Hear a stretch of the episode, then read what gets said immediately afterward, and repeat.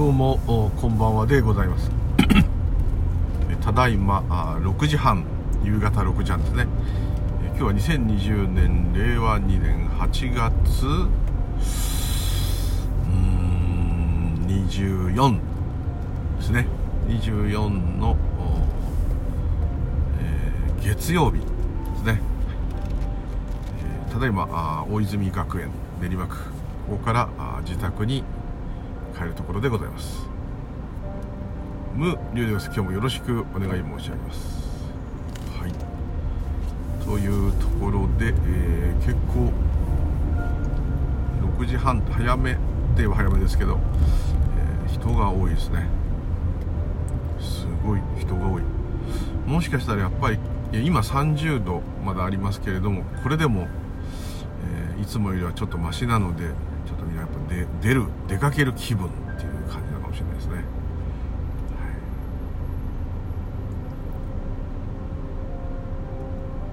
い、すっごいごっつい人が歩いてます。日本人じゃないんじゃないかっていうぐらい日本人じゃないかもしれませんね、すごいがたいのいい人が。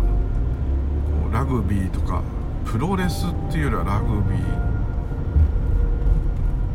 とかあそうですね格闘技ではない感じですけどね。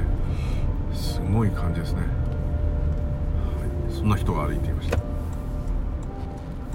ょっとボリューム下げます。はい。ってとこで録音スタートしたのに、えー、また全く何を話すか決めてないんですけれども、えー、結局誰かの YouTube とか見てそれでこうあこんなこと言ってたからこれはこういうことかなとかそういう話ばっかしになってますね。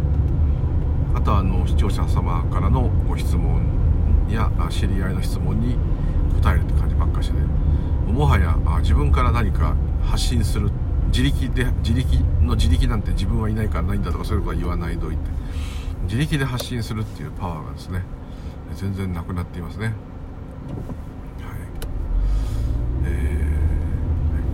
いくつかね質問はいただいてて夏な夏ってまあちょっともうお盆は過ぎましたけど夏のせいかあの心霊現象のね質問も多いですね。でこれはあの仏教的に答えてほしいという感じの方が多いですね。でこれはまあ私が全部そんな正解言えるわけないんですけど特にその心霊現象系は全く、えー、分かんないですからねあれこそね。はい。でもそれも全部シャバの中の出来事なので、えー、普通の普通のことって言ったらおかしいんですけど、えー、そういうには感じますね。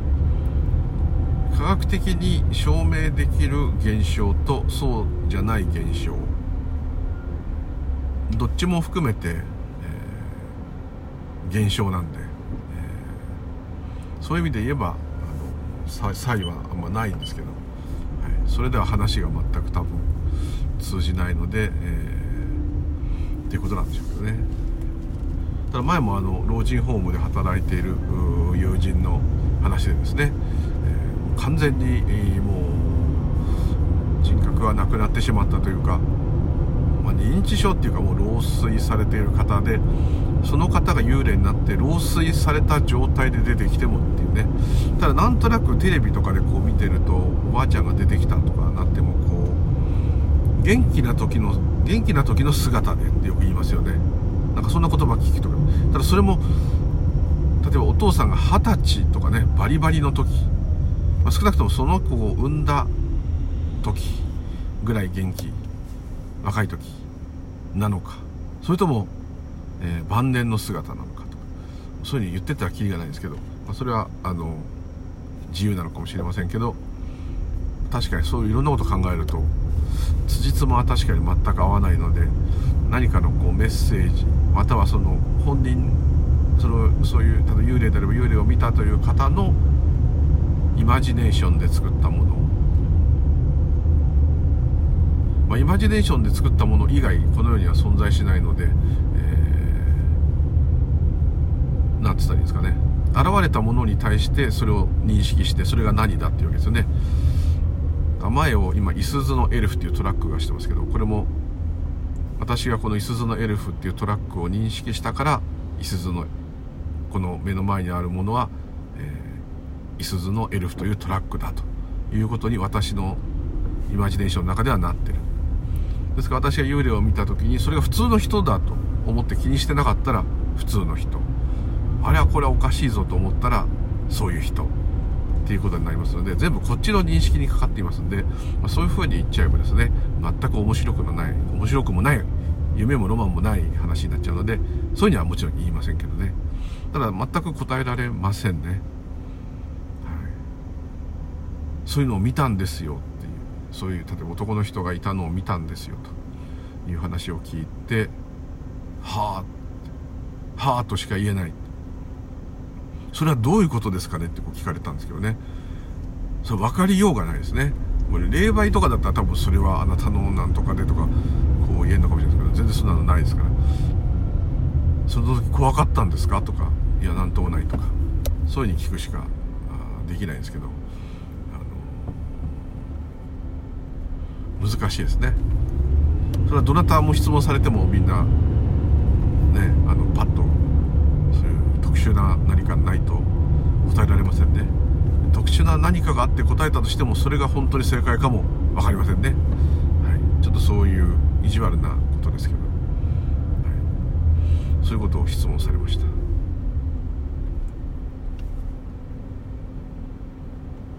あとはまあシャバでよく気になるのはこうこんな感じの人がいて困るんですけどどうしたらいいでしょうかっていうのがあってもですね。そういう質問もあるんですね。例えばすぐ切れちゃう人とかもう何を言っても悪い方に取っちゃってですね、えー、ひねくれてしまっているっていうかなんていうかまあまあまあズバリ言っちゃえばその相談してる人がその人がいるせいで、えー、嫌な気持ちになるまたはまあ仕事上の人だったり何かの人だったり付き合わなくちゃいけない人で、まあ、ちょっと困ってると。それを自分側の何かを変えることによってその人をを現れなくする。またはその人に全く嫌な気持ちが湧かないようにするこういう感じのアドバイスみたいなことを言ってほしいんだと思うんそこは分かるんですけど、えー、それも全く分かりません。まず何が起きるか分からない。どのように認識するかその人に、えー、かかってる。まあ、大概すごい嫌な人であれば多分ですね、えー、周りの人関わってる人もみんなあの人嫌だなっていうふうには、まあ、なっちゃう。ある程度そういうもんだと思うんですけども、まあ、自分だけがですね周りの人はすごいいい人だって。でも私はあの人は大嫌いだと。なっちゃうとなかなか難しいんですけど。確かにその自分側を変えることによってそういうものがいなくなる。または感じなくなる。っていう方法確かに自分は合わせ鏡だとかですね、えー、あ自分の見えてるものは全部合わせ鏡だとか、えー、全部自分が作り出してるとか。いろんなそういうスピリチュアルな話聞くとそういうのあるんですけど、まあ、仏教だとねそういうのはないんですね。どっちかっていうとあの嫌なら逃げ逃げるっていうのも別に悪いことではないですね。で逃げられないんであればこの無常ですから常じゃない。どんな人もですね必ずまあ変わらなくてもですねその人とずっと会ってなければいけない状態はいつかなくなりますね。まあ、それは10年も20年もあったらちょっとたまんないかもしれませんけど、またその人は変わるかもしれないし、またこっちがブチ切れて、えその人と絶縁になるかもしれない。それは分かりますそういう関係になれない人なんでしょうけどね。何かしらですね、必ず、ちょっと、こらえなきゃいけないとこは、もちろんそういうのはもうシャバなんで、もうこの世は苦界だと言ってる一切皆苦ですから苦しみしかない世界というちょっとまあマイナスにとればブッダはそういうふうに言いますので、えー、そこでですね変なふうにこう正義っていうかですねあれで、えー、そういう人もびくともしないような自分にならなきゃいけないとか強い自分にならなきゃいけないとかあそれでもまあいいんですけど、えそうやってこう抵抗しようとするとですねえー、もうエネルギーの法則と同じでどんどんきつくなることもありますね。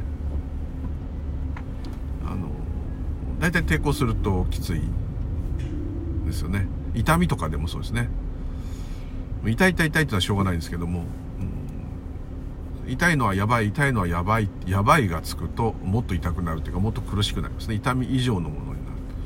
こういうこともありますんで、えー、痛みだけでを終えた方がいいっていう、そういうよくそういう話ありますね。なかなかそういう人とどうしても出会ってしまうね、ずっと平和でいたのにこの人が出てきたせいで一気にねダメになっちゃったとか一気に仕事する気なくなっちゃったとか学校行く気なくなっちゃったとかいっぱいありますね。どっか引っ越して住んだら隣が変なやつだったと。もうこれだけでももうまた引っ越そうかと。それがこうね購入しちゃった家だったらそんな簡単に引っ越せないですから。人人によってはですね売却してでももうこの人から離れたいというような人もいたりしますね。なかなかねそういうご縁というか、まあ、嫌な縁ですけれどもけれどもあれですね困っちゃいますねそういう人間のね。でほとんど人間同士の問題しかないですね。いやそれ動物が襲ってくるとかそういうのもあるかもしれないし軒下にスズメバチが巣を作ったとかそういうのもあるかもしれません。基本的にはもうほぼ自然災害以外はですね全部人間の問題なんですね。ということは考えの世界に生きてる者同士の、えー、まあぶつかり合いというかまあ、一方的かもしれませんけどそういうことになっちゃいますね。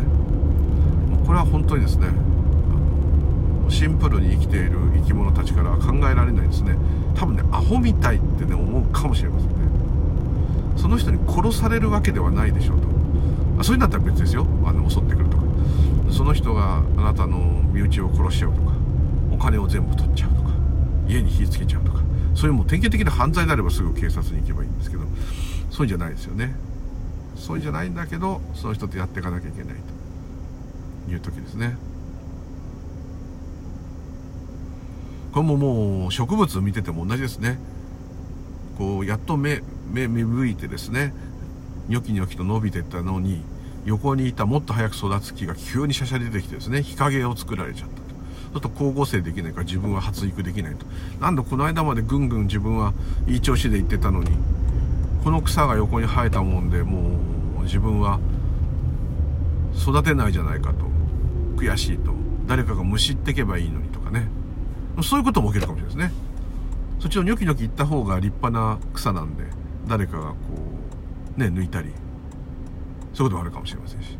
逆にまあ悪く言えばそっちのニョキニョキ早く伸びた草のせいで自分がもう完全にやられてしまうと、まあ、そういうこともあるかもしれません。これはもう人間の世界でも全く同じですね。ただそれに意味がついてるから余計苦しい。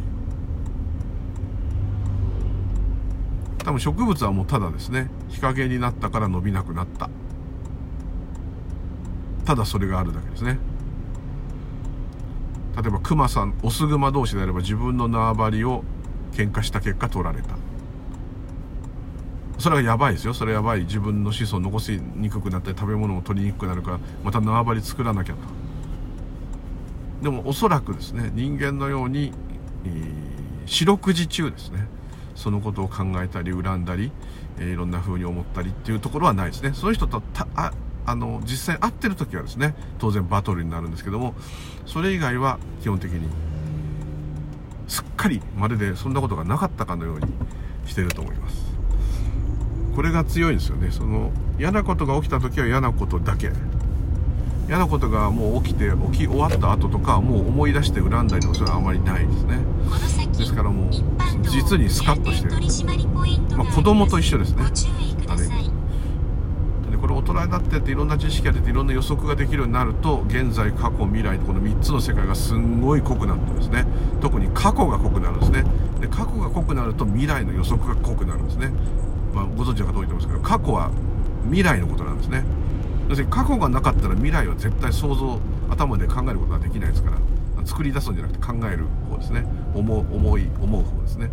できませんからあのー、過去にとらわれないっていうことはイコール未来をに怯えないっていうことなんですね。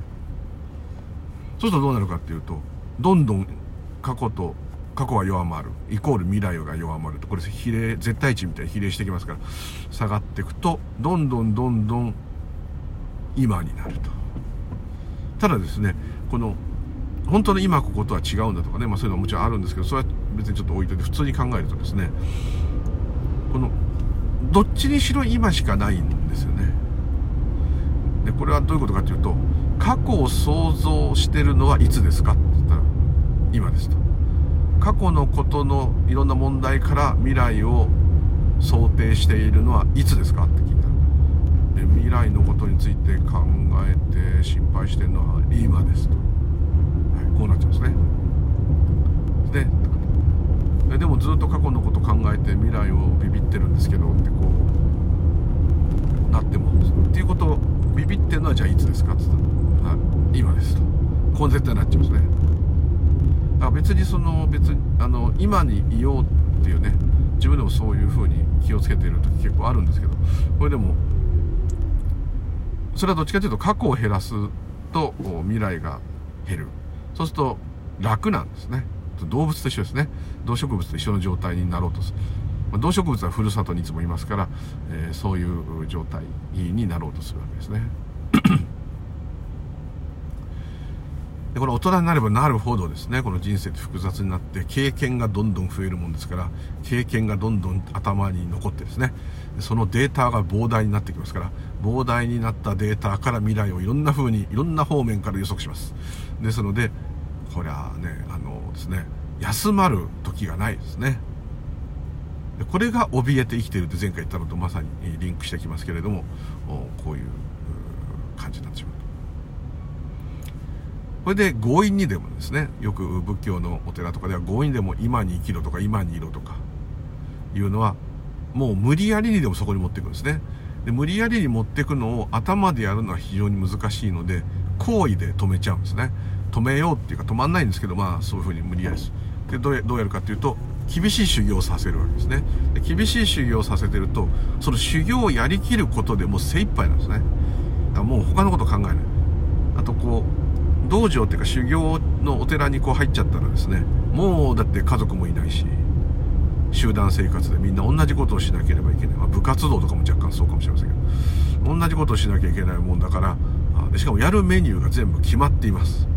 もう何時に起きて何をやってこうやってああやれても全部決まってます。役割分担も決まってます。でそうなっちゃうともう自分で予定立てられないですね、まあ、立てる必要がないと思いますね。子供の時はそうですよね。時間割があってもそれに従うしかないのであの余計なことはあんま考えないでいいということいっぱいありましたね。もう何て言うかそれをやるしかないですからねはいそれをまたお寺では強烈にやるわけ。しかもそれが辛いと。大変だと。なるともうその今日やるべきことを朝から晩までもう寝ててもね寝る時間はあんまないみたいになっちゃったらもう覚えなきゃいけないこともいっぱいあると。もう頭がパンパンっていうかもう過去から未来を思い煩うとか、ね、そういう何にもできないですね。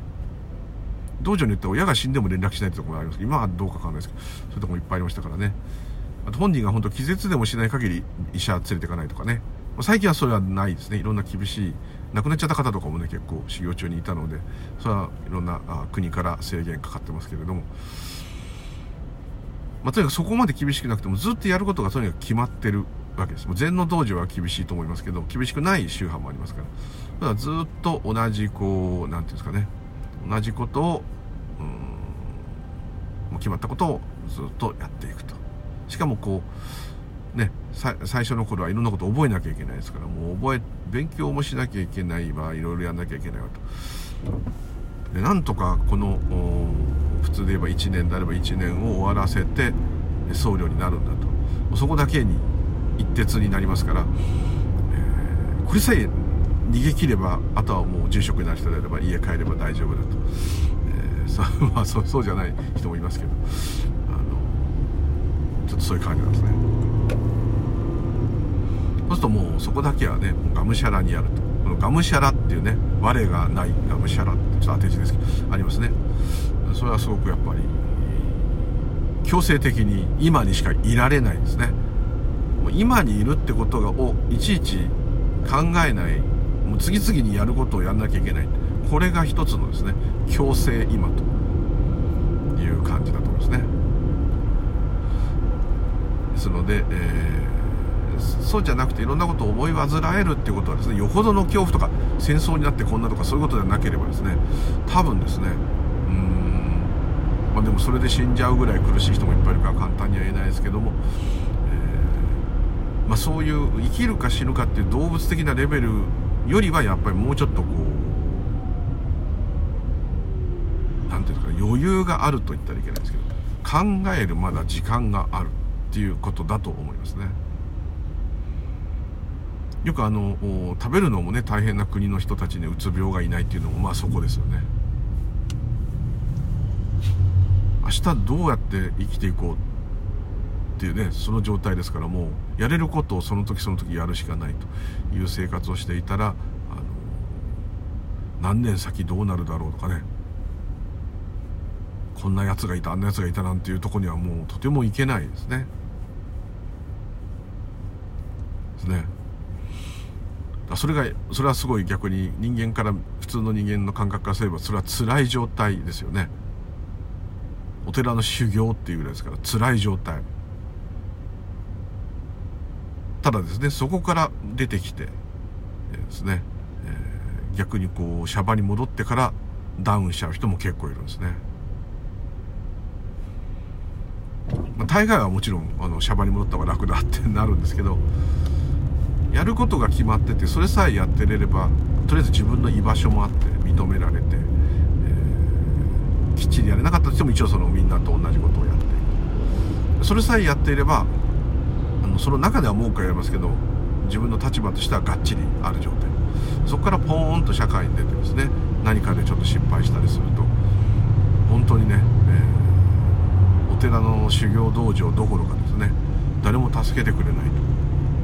この恐怖の方がですねむしろあるのかもしれませんね。そうすると過去と未来が強烈に強くなってきて現在っていう部分本当はまあ現在で決められないんですけどが弱まってですね過去を思い悩むのも未来を考えて困るのも全部今やってることなんですけどもその感覚は全くなくなってしまって頭の中のデータの取り合いとそれに対する予測とこれをずっとやってる状態。のべつ幕なしにやってる。前も言った通りお風呂のワークシャワーのワーク話しましたけどあれみたいですね。何か自分がしているのにですねもうそこに行けないんですね。実際に自分が料理を作ってる自分が実際に風呂入ってる歯磨いてるっていういうことに全然意識がいかない。今起きている今まさに体が感じていることに全く意識がいかないで考えちゃう。それ本当に辛いことがあればですねしょうがないですそれは僕だって誰だってみんなそうだと思います。どうしようどうしようって。どうしようどうしようって言いながら風呂入れるしどうしようどうしようって言いながらご飯食べられるし。ね何でもできます。どうしようどうしようっていうの嫌だから音楽聴いたりゲームやったりしてねごまかしながら嫌だな嫌だなと思いながらそういうのでなんとかつないでいくと。こういう感じになりますから。で一難去ってまた一難というかですねせっかくこうやっと安定してなんかそういうのがなくなってこういいなと思ってるとまたなんかねヒュッと変なことが起きたり、まあ、そういうことも多々多々というかそういう状態ですよね。人生っていうのは。多分かなり成功してる方でも怯えはあると思います。だってずっと続かないですから。かそれは非常に怖い。ほんで昔よく昔っていうかまあよくやったのが無理やり今にいる月間とか作ってですね。今にいないでまた変な頭で想像してるといかんいかん今は何があるってこうやるんですね。そうするとただ座ってるだけだったりするんですね。今この瞬間なんかお前困ってんのかってこう聞くとうんってなるんですね。ただそれも今思えばねちょっとおかしいなと思うんですね。今この瞬間困ってんのかっつったらその瞬間そのいろんな日常の問題としていることが起きてなくてもそれをどうせいずれ何とかしなければならないっていうふうになるわけですからずっとそれをやっぱ考えてしまうっていうのはどうしてもあると思うんですね。それはあると思います。ただそれの度が過ぎるとまあもったいないっていうかですね。疲れちゃうと。全然運動してないのにえらい疲れますよね。精神的な疲労の方がはるかに疲れる。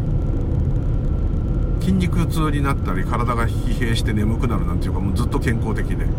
それよりもこう悶々としたのがずっと残ってるっていうのがね。その悶々としたのが残ってるから運動するってね。そうなっちゃってる時ありますから。いやいやいやいや恐ろしい。悶々としてんのにさらにダイエットしてねもう苦しみをどんどん増やしていくと。私なんか太ってるからあんまり言えないですけどもともとね食べ物が足りないから食べなきゃいけないっていうのは野生的に言えば普通なんですけど食べ過ぎちゃうからダイエットしなきゃいけない。太っちゃったからわざわざその日常の生活以外に運動しなきゃいけない。これも野生では絶対ありえない。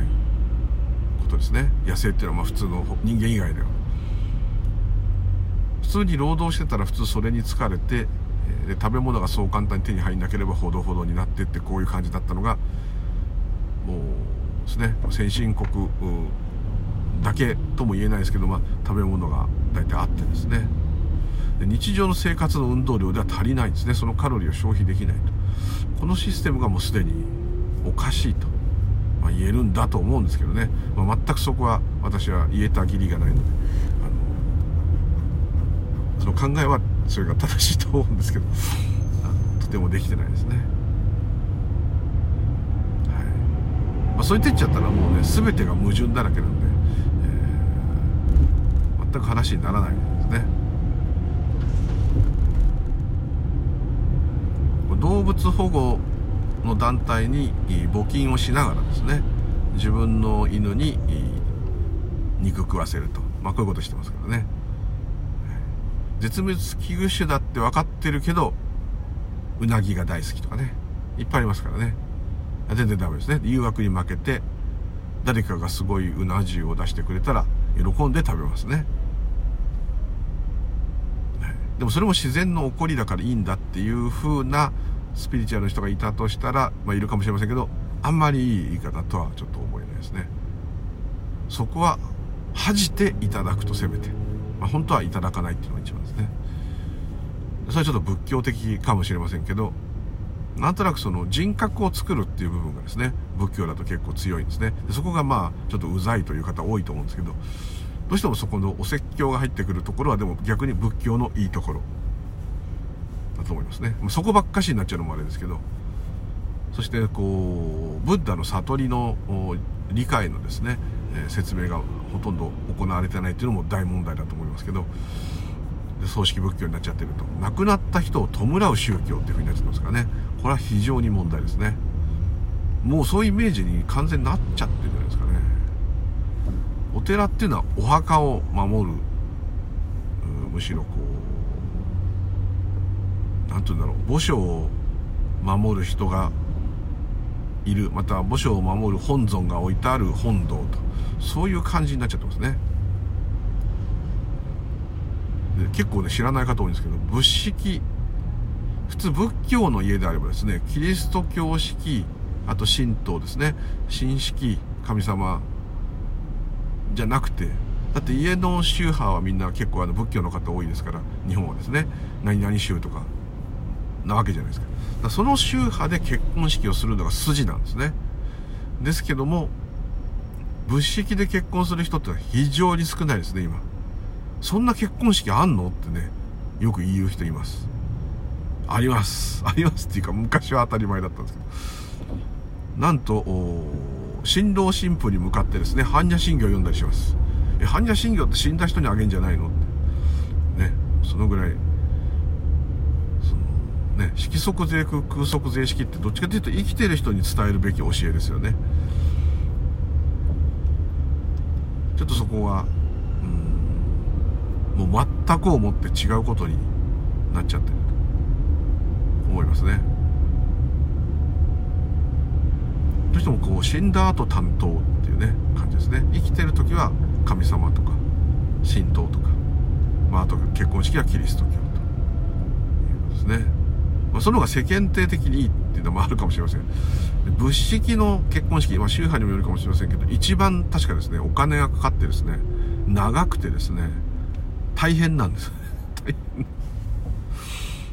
はい。でお経をあげますからね。見た目は葬式なんですね。お線香炊いてね。まあお香炊いて同じ。ありゃこれなんだすっげえ縁起悪いと。逆にですね。縁起悪いと。こうなっちゃうですね。今んとこ周りでですね仏式で結婚したっていう人は一人しか知らないですね。あのお坊さん別ですね。それちょっと置いといて。お坊さんじゃないのに仏式であげた人それはものすごい信仰心のあるオタクでしたから。あとあの信仰宗教系ではそういう方いっぱいいると思うんですけどもう伝統仏教の中で伝統仏教のお寺で普通に結婚式あげる人っていうのは結構少ないですね。一回も行ったことないっていう方結構いらっしゃるんじゃないかと思いますね。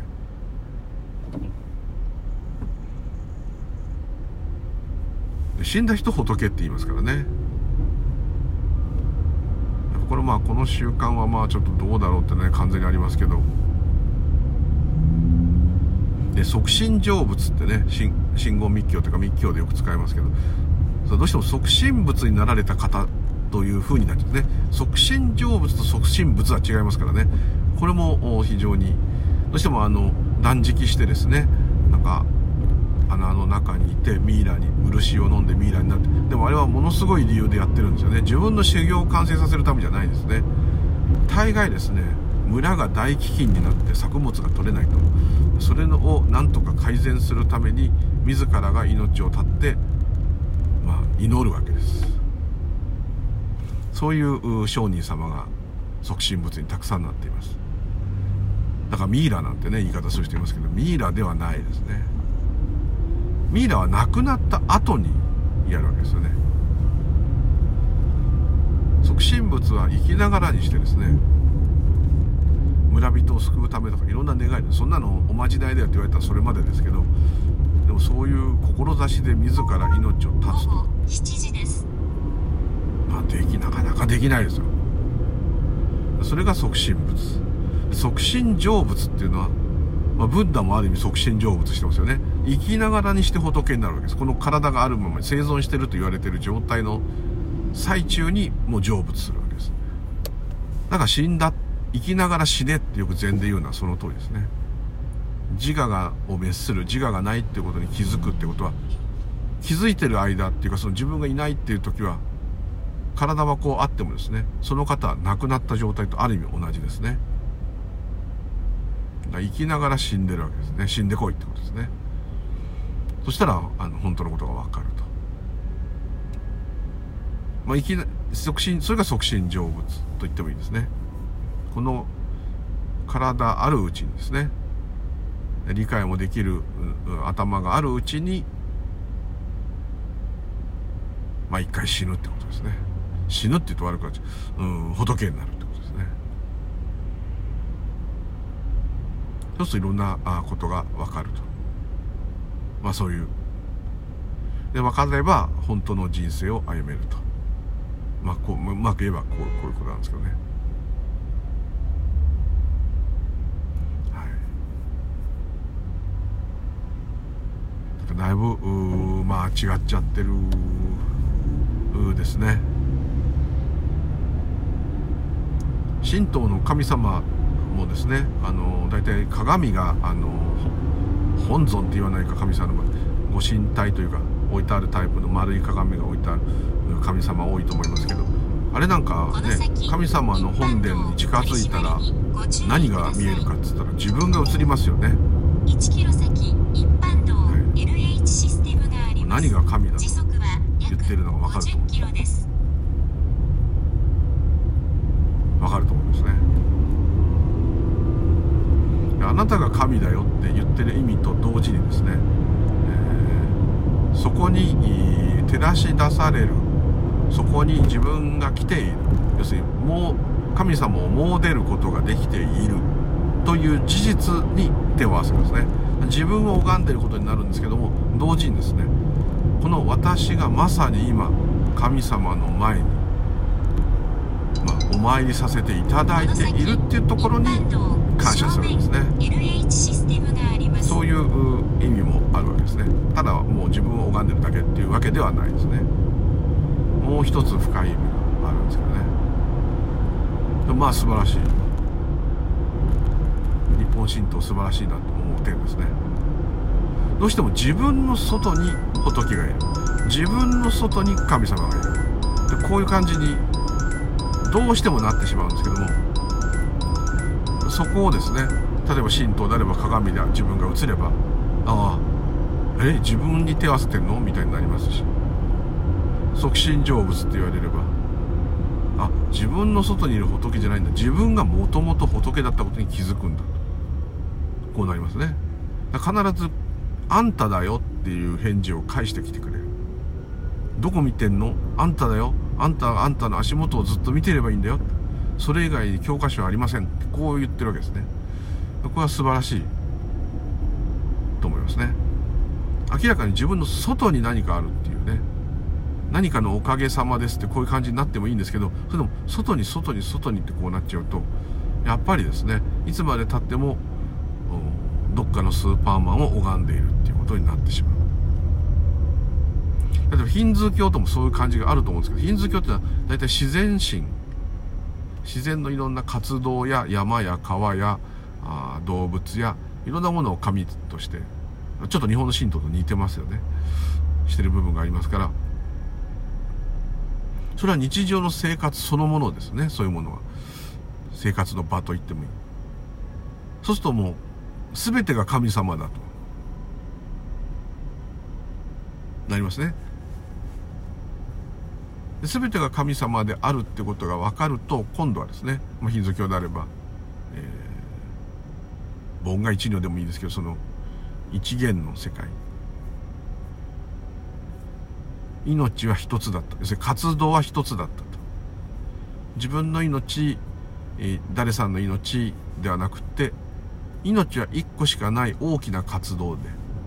そこその中で言葉で私とかあなたって分けてるだけだ。あ、る意味これもまあワンネスみたいな感じです。ヒンズー教もそこですよね。ヨガもそうですよね、まあ、ヨガもまあヒンズー教のっていうかインドなわけですからそういう傾向ありますけど。ただこれがお葬式仏教になっちゃうと阿弥陀様に極楽浄土に連れてってもらう。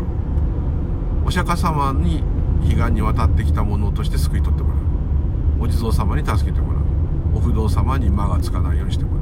こうなっちゃうんですね。で観音様は若干こう生きてる人をね、え、助けるって感じあるかもしれませんけど。お地蔵さんもそういうとこあるんですけどでもちょっとこう、ね、水子供養とかといえばお地蔵さん。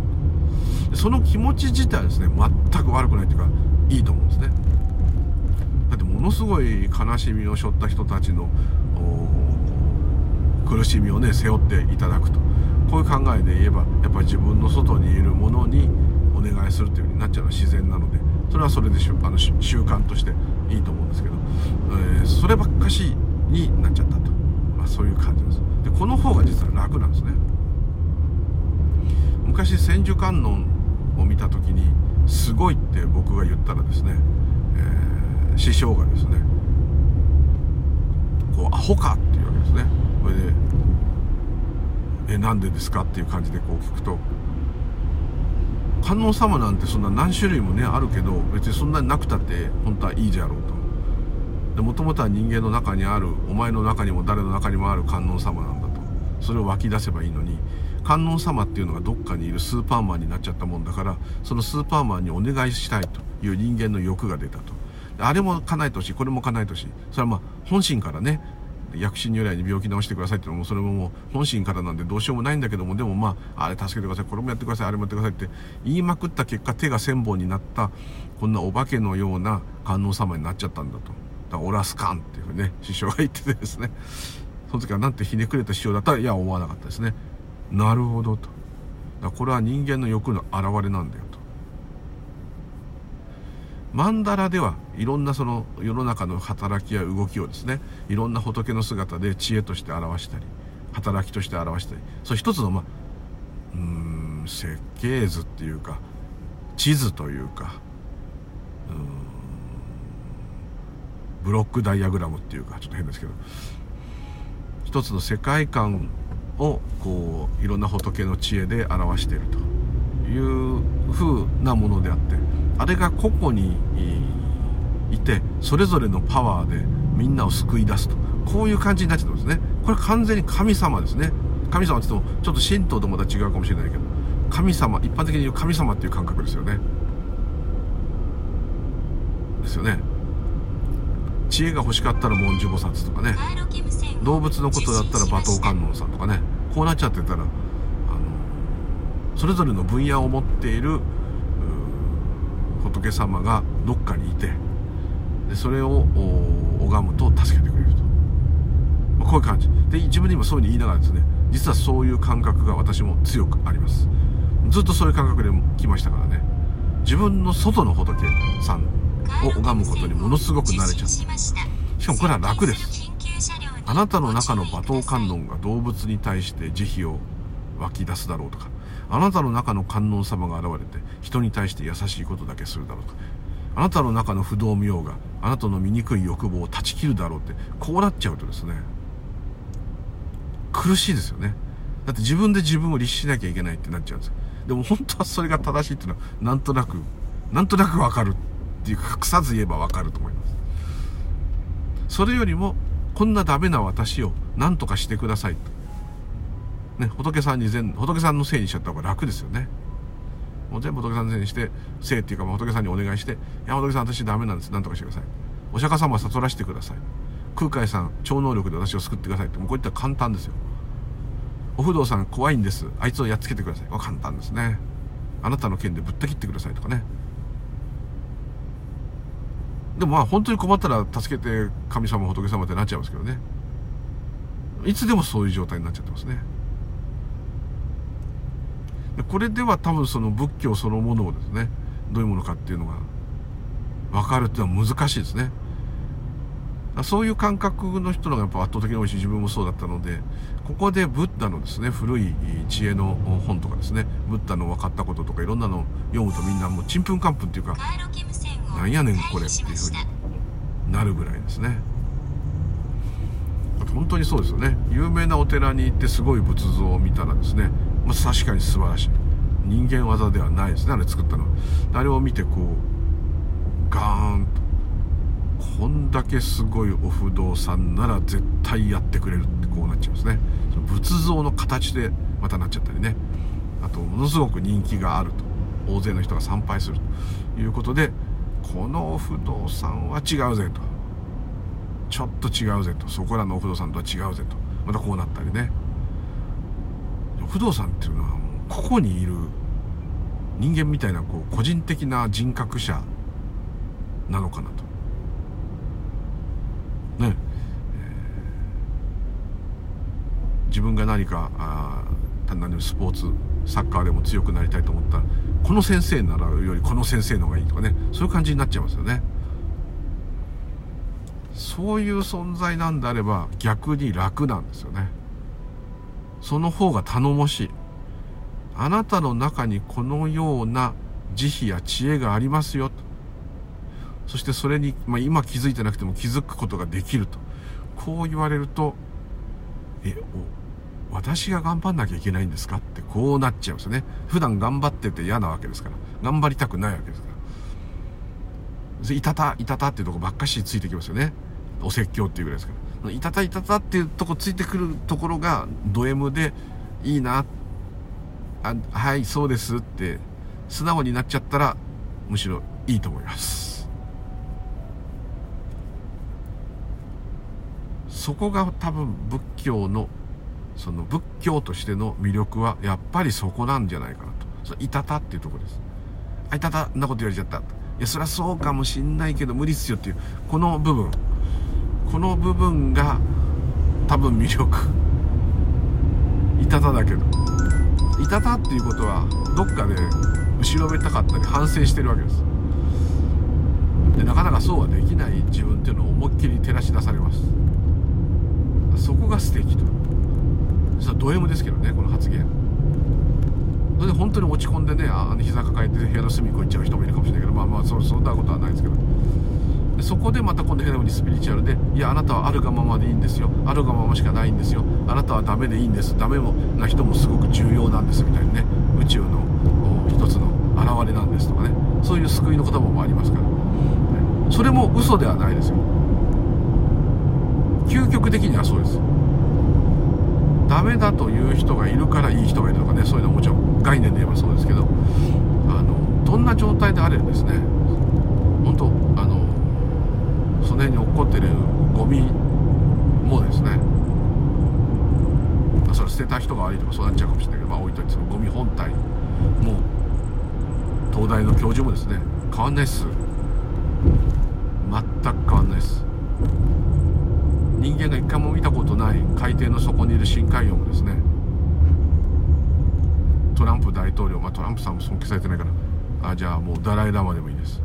変わんないですよ。それダライ・ラマさんに聞いたら多分絶対そう言ってくれると思います。ああ同じことですよ。深海魚の方が人より役に立ってるかもしれん逆に言うかもしれない。ねそのそのぐらいの。同じもものなんですよ。だから仲間って言っちゃうと仲良くなってないといけないみたいなまあ同志といえば同志ですね。で特にですねちょっとこれ話が今飛びまくって今日何の話になってるか分かりませんけどただの雑談ですけどあの特にですね自分が認識するもの。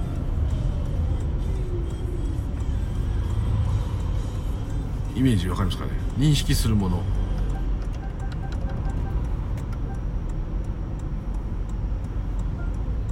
自分が今まさに見てるもの。自分が触れてるもの。うん自分が興味があるもの。分が食べるもの飲むもの好きになるもの何でもいいです。本当に自分の目や耳や体の感覚で味とか何でもいいです。認識するものっていうのは本物ですよね。その五感で感じてるとはいえですよ。それに意味をつけてるのは考えですけどとりあえず体が反応した例えば雑音だとしてもその音が耳に響いてるってことはまさに今起きているそれをあなたが認識しているわけですからあなただけのって言ってもいいけどそうですよね。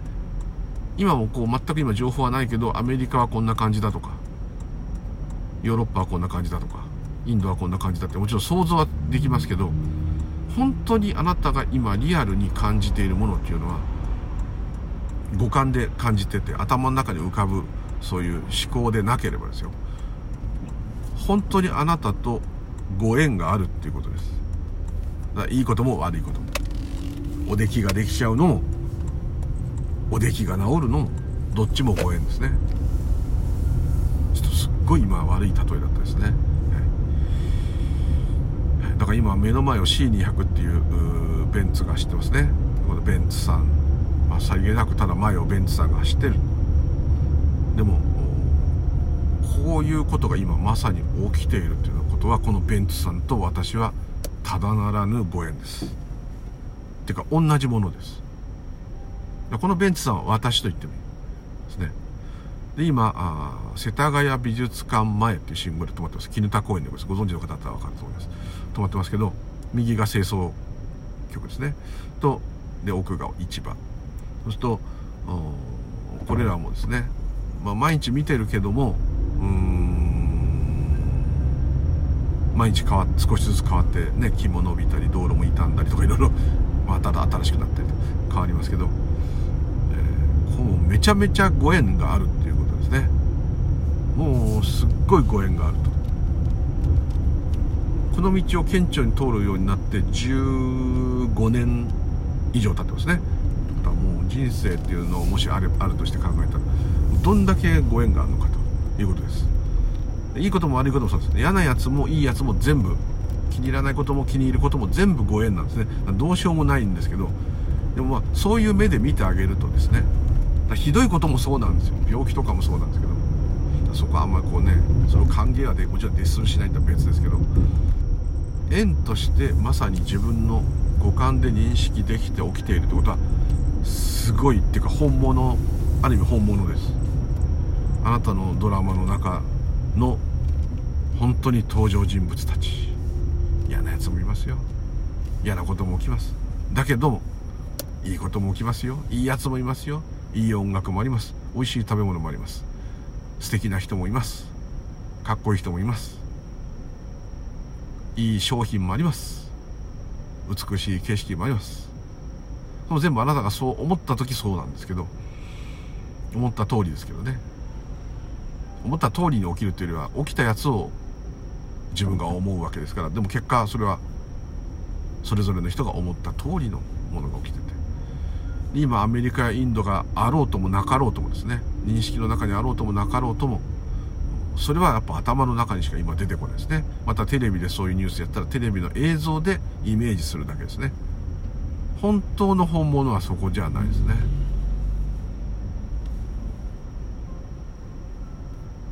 本当の本物はまさまさに今見えている体で感じている。見えてるものもですね目つぶっちゃうとなくなっちゃうんですね。いやそれ目つぶって目塞いでるだけでいや塞いでても目の前からその現象消えますね。気配とかね明るさとかわかるかもしれないですけど。そう考えるとちょっとキリがないっていうかですね。うん。何とも言いづらいんですけど。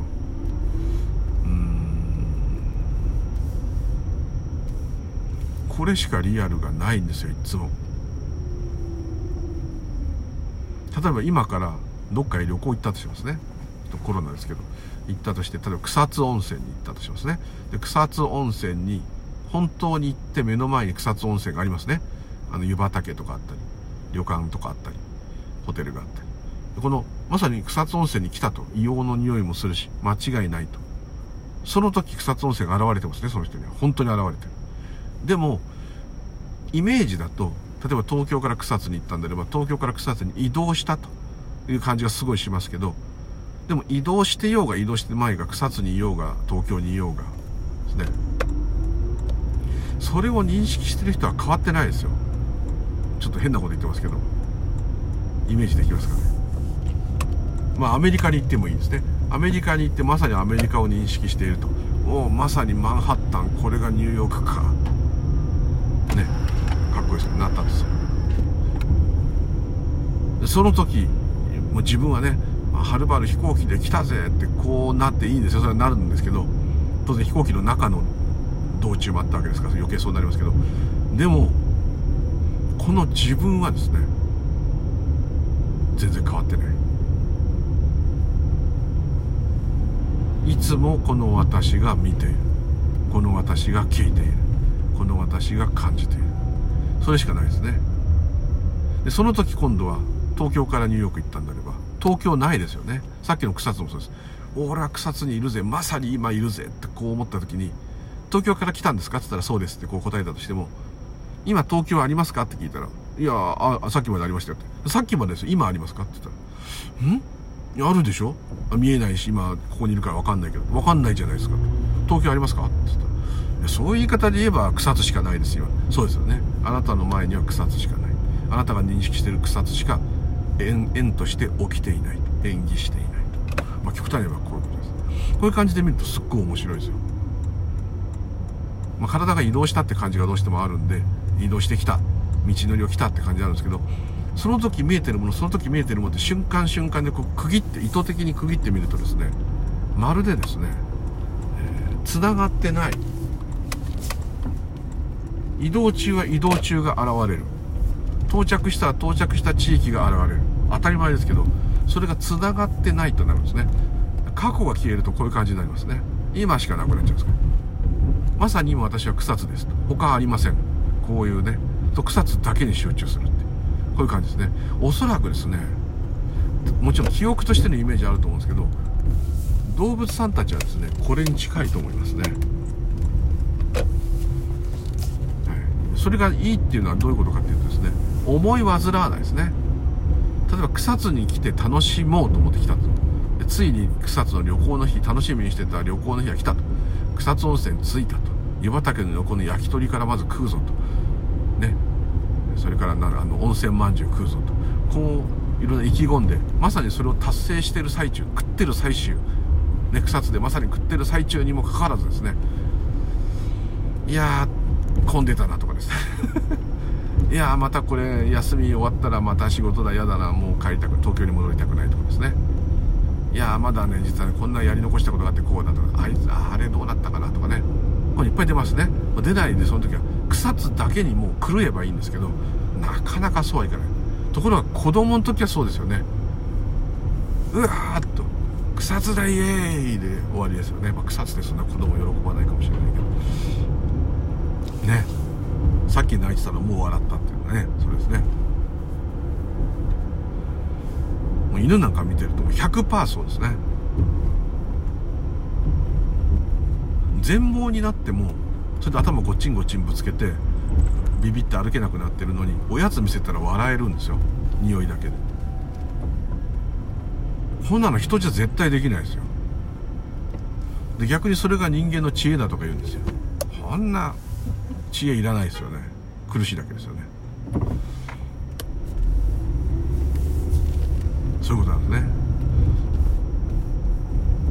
本当に究極的にまあ仏教じゃなくて何でも分かってる方はおそらくその状態になれる。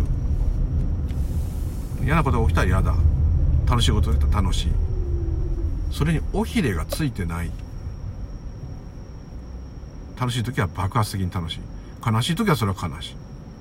でも尾ひれがつかない。執着しない。ああ楽しいことが終わっちゃったで。それは終わり。嫌だな明日から。は出ない。究極的には出てもいいんですよ。出ても構わない。あなかなかねあのそう簡単にいかないですけど。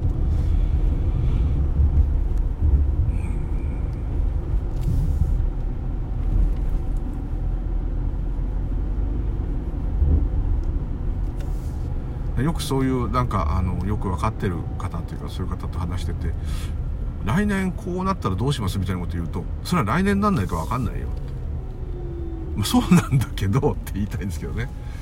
もちろんですね予測して対処できることはしますよ。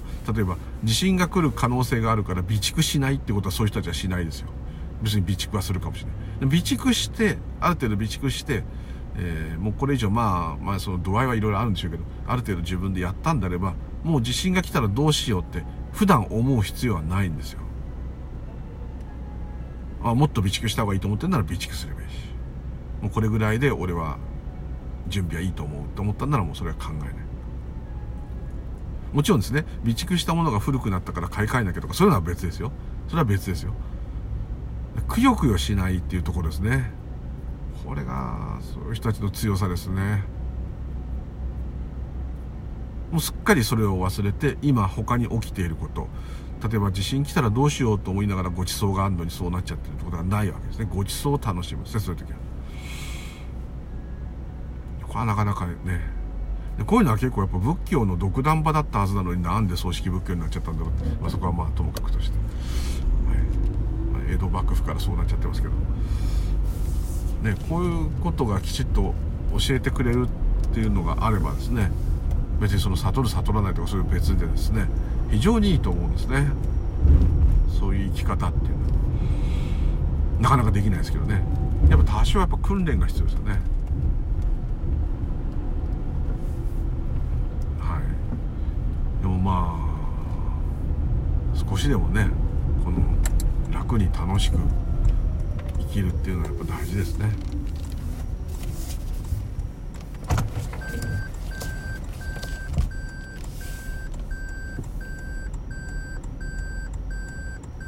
ちょっと今バックがギリギリです。うわギリギリだった。歩行者がいて下がれなかった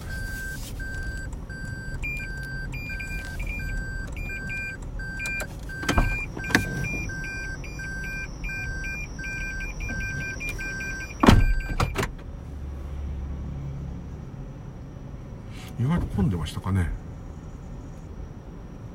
1時間かかってるかもしれない。はい。あと話がっていうところで話がぶっ飛びましたが、はい、いつも認識してるのはこの人だけですと。いうことを意識して生きてみるとちょっとね世界の見え方が変わるかもしれませんね。どこへ行こうが何を悩もうが何を喜ぼうは。いつもこの私。この五感による認識。これしか起きたことはない。っていうことですね。どこへ移動しようとも。自分がどんなに年取ろうとも。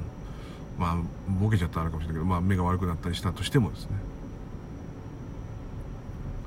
自分の趣味や考え方が変わったとしてもいつも聞こえて見えて味がする、まあ、それがそういう機能がちゃんと働いてればですけど感覚があるのはこの五感ですね。そしていつも見えてるもの聞こえてるもの味がするもの感じるもの、まあ、考えも遠からずそうなんですけど、まあ、全部ご縁があるんですね。ご縁があるっていうよりはご縁しかないんですから縁によって起きることしかないんですからこれはすごい縁がある。これは縁がないとかそういうことは言えないですね。ただ起きることはその人の五感でキャッチできるってことは一生の中でも限られてる。本当にリアルに感じるっていうのは。ですので、えー、そういう感じでですねもう私のためだけの景色。私のためだけの感覚と。これはこの私にしかわからない。どんなに言葉を使って説明しても本当にわかるのはあなたのこと分かってるのはあなたしかいないですね。そう思うとすごい貴重なね何でもない景色も非常に貴重なもう本当に宇宙誕生から始まったご縁の積み重ねが今まさに起きていると。石一つでもそうですね。それを道元禅師が言いましたね。私の石一つくしゃみ一つが宇宙の果てまで響くと。宇宙総動員にならないと石一つくしゃみ一つできませんと。起きないってことですね。すごい神秘だってことを言ってるんですけどね。たわいもないことがすごいんだと。でその石やくしゃみしたことによって何かにまた影響していくと。宇宙の果てまで波紋のように広がっていくと。こういう相互作用っていうか全部が互いにつながり合って変化し続けてると。活動し続けてる。こういうことを言ってるんですけどね。ですから目の前に現れてるどうでもいいようなことが実は本当ってなりますけど総動員となって起きていると。宇宙中パワーがないと起きないんですね。全てのちょっとしたことも全部。はい。そんな感じで見てるとちょっと辛い世の中もちょっとね愛着が湧くかもしれません。まあそれは執着になっちゃったかな。はい。ということで今日はどうもありがとうございました。またよろしくお願いいたします。ルゆうじでございました。どうも失礼いたしますありがとうございます。